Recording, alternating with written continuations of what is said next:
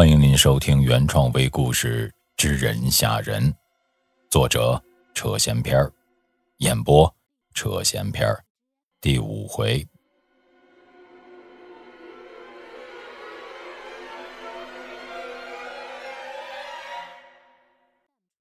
村长和老三被朝地死死实实的摔在了地面上，两个人的脸上被石头子刮到，都有不同程度的划伤。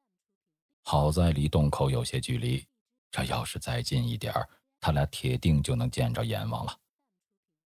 老三挣扎的爬了起来，浑身上下摸了一遍，发现身上的零件都在后，长长的出了一口气，赶忙低头看向旁边的老村长。就见老村长双眼紧闭，瘫在地上一动不动。老三蹲下身，探出食指放到老村长的鼻子下面，还有气儿。村长，村长！老三双膝跪地，死命地摇晃着老村长。约莫一会儿的功夫，老村长慢慢地睁开了眼睛，望着眼前的老三，迷迷糊糊地问道：“呃，咋了，老三？这是？”咱咱还活着，活活着呢，村长，山神保佑咱呀！老三带着哭腔，边说边把老村长扶起来，坐卧着靠在一棵树下。捡了两条命的老三和村长并排坐靠在树下，缓了一会儿后，抬眼朝洞口的方向望去。爆炸产生的烟雾渐渐散去，洞口完好无缺地出现在了两个人的面前。没塌，村长，看，洞口没塌。老三坐直了身子说道：“ 准是这爆炸发生在洞的最里边，那火药的力道到洞口的时候，呃也已经泄的差不多了。这要是再稍微近一点的话，别说洞口了，咱俩这命也铁定交代了。”老村长撑起身体，勉强着坐直后，继续说道：“老三，你去给我找个粗点的树枝当拐杖，咱们准备进洞。还要进洞？村长，这么大的爆炸，那里面肯定没活人了。咱，我还是扶您下山吧。”老三有些着急的答道：“下山？哎，就因为这件事儿，我这条老命差点搁在这儿了。不弄明白，我绝不回去。”我又不是缺胳膊少腿靠在这里缓缓就成。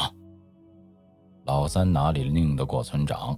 他起身到周围寻摸到了一根大小合适的树干，拿给了老村长。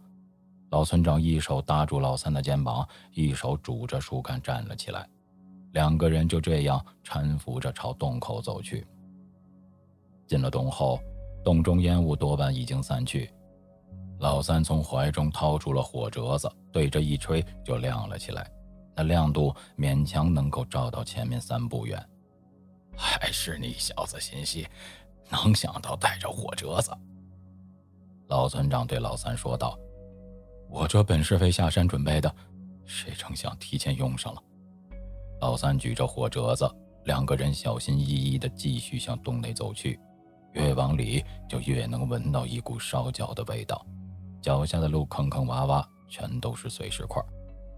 别往两边找，这是尸体被炸后与火药掺在一起的味道。烤野猪小时候吃过吗？老村长边走边说。听到这儿的老三吓得不知道该如何回应，只得嗯了一声，便继续扶着老村长向前走。越往里面走，洞的空间越宽。他们路过了两个岔口，但都被碎石块给堵住了。不用问，应该是之前的爆炸造成的。说话间，两个人来到了一处较为宽阔的空间。老三找了一块石头，安排老村长坐下后，自己举起火折子，向前走了几步，朝四周照了一圈。